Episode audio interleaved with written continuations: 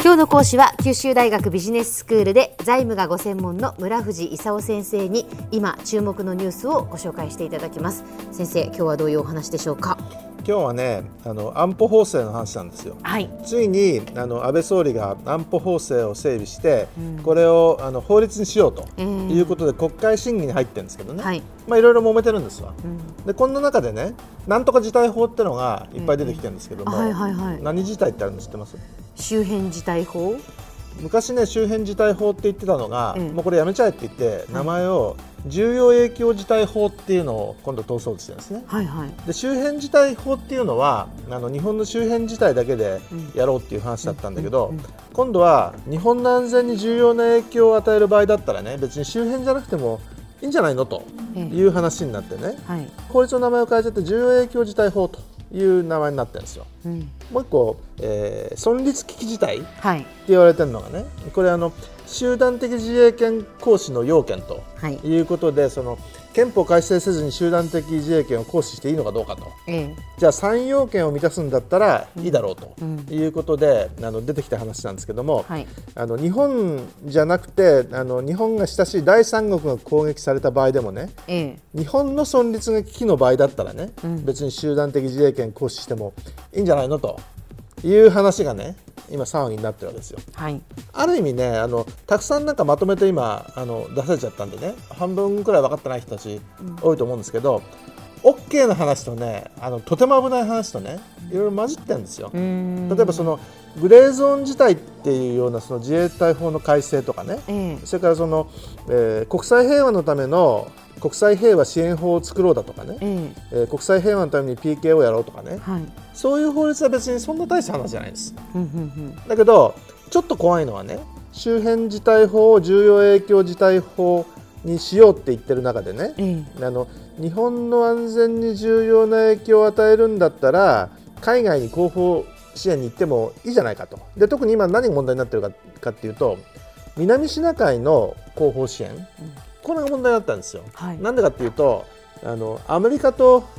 中国がちょっと揉め始めてね、えでもともとはその中国って石油がない国なんで、はい、中東から石油を持ってこなきゃいけないわけですよ、えそうするとタンカーの航路を確保しなきゃいけないもんでね、ね、あのベトナムとフィリピンとあの南シナ海で揉めててね、はい、であの、えー、南シナ海を埋め立ててるわけですよ、うんうんうん、で埋め立ててそこに基地を作ってね。でその飛行機の滑走路を作ったりねそれからその大砲を置いたりそれからその、えー、日本とかグアムに飛ばせるミサイル、えー、を置いたりとかね。そういうことを始めてるもんで、うん、ちょっとやりすぎじゃないのかと。言ってアメリカが怒っててね、はい、でアメリカもお金がないもんであの、えー、ちょっとこれ許したくないんだけど、うん、ちょっと手伝ってくれないと。でここでその日本が最近あのアメリカと一緒にね積極的に世界平和を守ろうというようなことを言い始めてね、はい、今まではあの自分が攻められた時だけじゃなきゃあのダメだったのが、うん、第三国が攻められた場合でも後方支援しようとかね。一緒に戦いに行きましょうみたいなね、話を始めてるもんでちょっと話がややこしくなってきてるわけですよ。でそういう意味で重要影響事態法っていうのはもともと後方支援の話をしてるんでね、ええ、あのアメリカの後方支援だとかそれから例えばオーストラリアが出てきた時にオーストラリアの後方支援だとかね。まあ何かの後方支援の話をしてるわけですよ。うん、で事前の国会承認も必要なんでね。別にいいじゃないかというふうにその自民自民党なんか言ってるんだけど。でも南シナ海あたりでね中国とアメリカにそこで戦われちゃちゃってね。でそれをその日本があの巻き込まれることになるとね、こう日本がなくなっちゃうわけですよ。はいはい、でこれはちょっとやめてほしいなと。日本だってそんなお金があるわけじゃないしね、あのちょっと勘弁してほしいなと。いう話なわけですよ。でもう一個存立危機事態って言われてるのがね、これは何の話をしてるのかっていうとね、うん、ホルムズ海峡ってのがあるんですよ。まあ、中東にあるわけですよ。はい、中東でね日本ってまあ石油とか LNG とかないじゃないですか、で石油タンカーの、ね、9割方はホルムズ海峡を通ってくるわけですよ。でとても狭い海峡でねイランとオマーンの領海になってるんですよ。でそこを通ってくるときにね機雷があると危ないでしょと。機雷をあのお掃除しましょうと、いうことなんだけどこれがその、えー、集団的自衛権の行使と絡められてね普通は日本は海外の国の領海に軍隊を派遣するみたいなことはしないというふうに憲法9条で約束してるわけですよ。はい、だけどあの安倍さんが言ってるのはその例外がありますと、ホルムズ海峡の総会だけはね日本の他の人だけじゃなくて日本の存立危機自体であるからね日本も行って嫌いの総会くらいしなきゃと言ってるわけですよ。うんところがこの間なんかその、えー、自民党なんかの呼んだ学者さんなんかもねいやそれ憲法違反じゃないのみたいなこと言っちゃったもんでね。うんでね、またあの憲法調査会の国会の話で、はい、あの大騒ぎになっちゃった、ええ、わけなんですけどね。もともとちょっと話が本当は無理があってね、はい、あの人の領海に軍隊は派遣しませんみたいな話だったのが、はい、自分じゃなくて第三者があの攻撃された場合でも日本の存立危機事態であればホルズ海峡のあの機雷総会くらいはやりますよと。アメリカに言っちゃってるもんでね、うん、とても困ったことになっちゃってるわけですよ。そうですよね。でこれもねその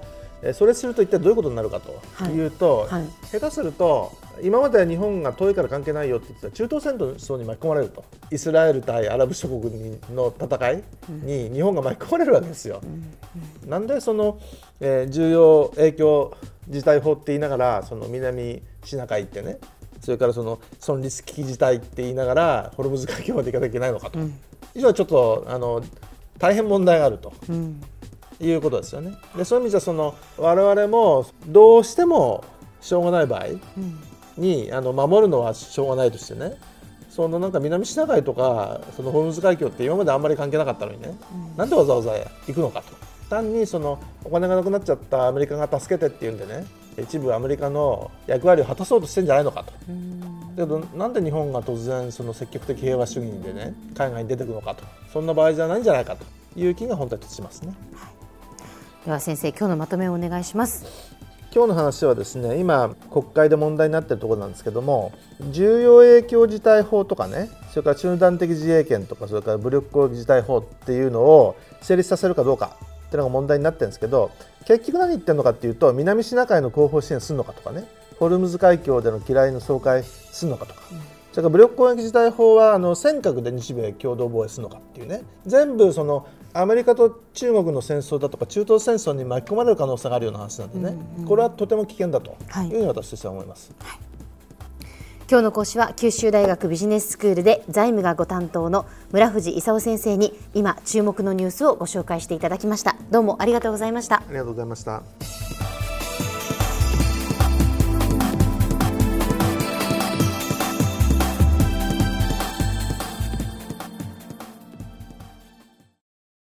ゾクゾクグイグイメラメラつながる。ゾワゾワ。ハラハラ。メキメキ。つながる。ズキズキ。モワモワホカホカつながる。キリキリ。ザワザワキュンキュン。ガンガン。ワクワク。うずうず。ドキドキ。ルンルン。バクバク。九州人のいろんな気持ちつなげます。九州から輝こう。キラキラつながる。 QTnet